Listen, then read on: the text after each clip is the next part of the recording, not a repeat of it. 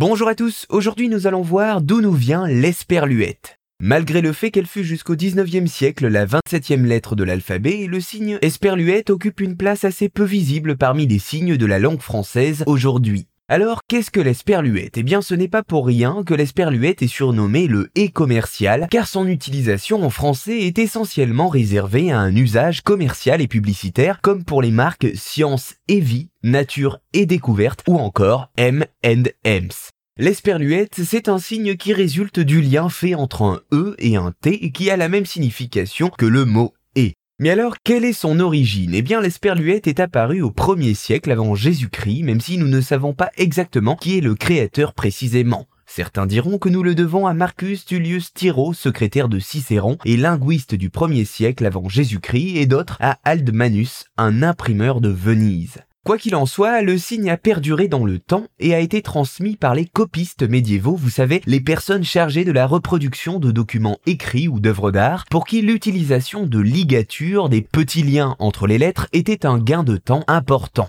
De plus, il était nécessaire à cette époque de pouvoir gagner de la place sur les parchemins et d'économiser de l'encre, ce qui pouvait être fait justement en utilisant des abréviations utiles et pour le moins esthétiques comme l'esperluette. Mais alors, pourquoi appelle-t-on ce signe comme cela? Eh bien, la réponse est assez simple. Il suffit de prononcer le mot comme si on le lisait en occitan pour que le sens apparaisse clairement. Esperlouette signifie en français c'est pour le et. Esperlouette, c'est pour le et, indiquant que le caractère est synonyme du mot et. Encore aujourd'hui, l'esperluette est l'un des seuls caractères à être compris dans de nombreuses langues, tout comme l'arrobase, le signe est également connu sous le nom d'ampersand en anglais.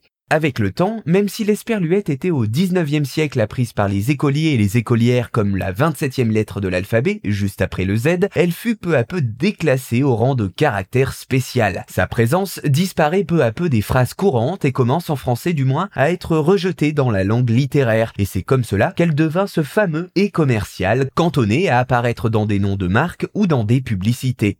Voilà, vous savez maintenant quelle est l'histoire de ce signe bien singulier qu'est l'esperluette qui fut un temps la 27e lettre de notre alphabet.